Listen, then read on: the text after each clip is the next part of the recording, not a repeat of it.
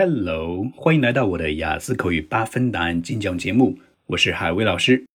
今天要给大家分享的是本季度雅思口语题库里 Part One 的一个新话题：Names 名字。下面对应的这个比较刁钻的问题：Are there any differences between how the Chinese name their children now and in the past？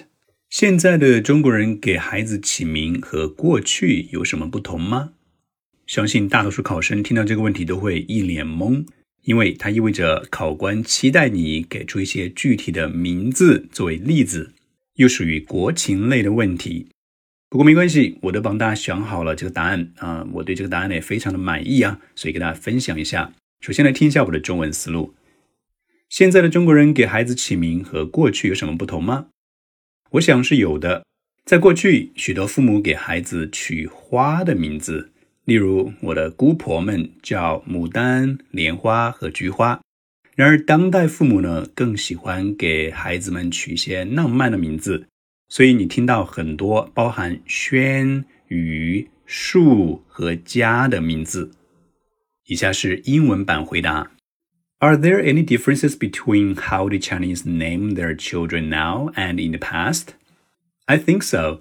In the past, many parents named their children after flowers.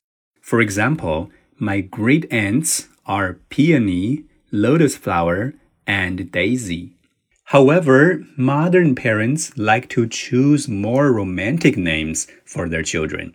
So you hear a lot of names that contain pavilion, rain, tree, and excellence.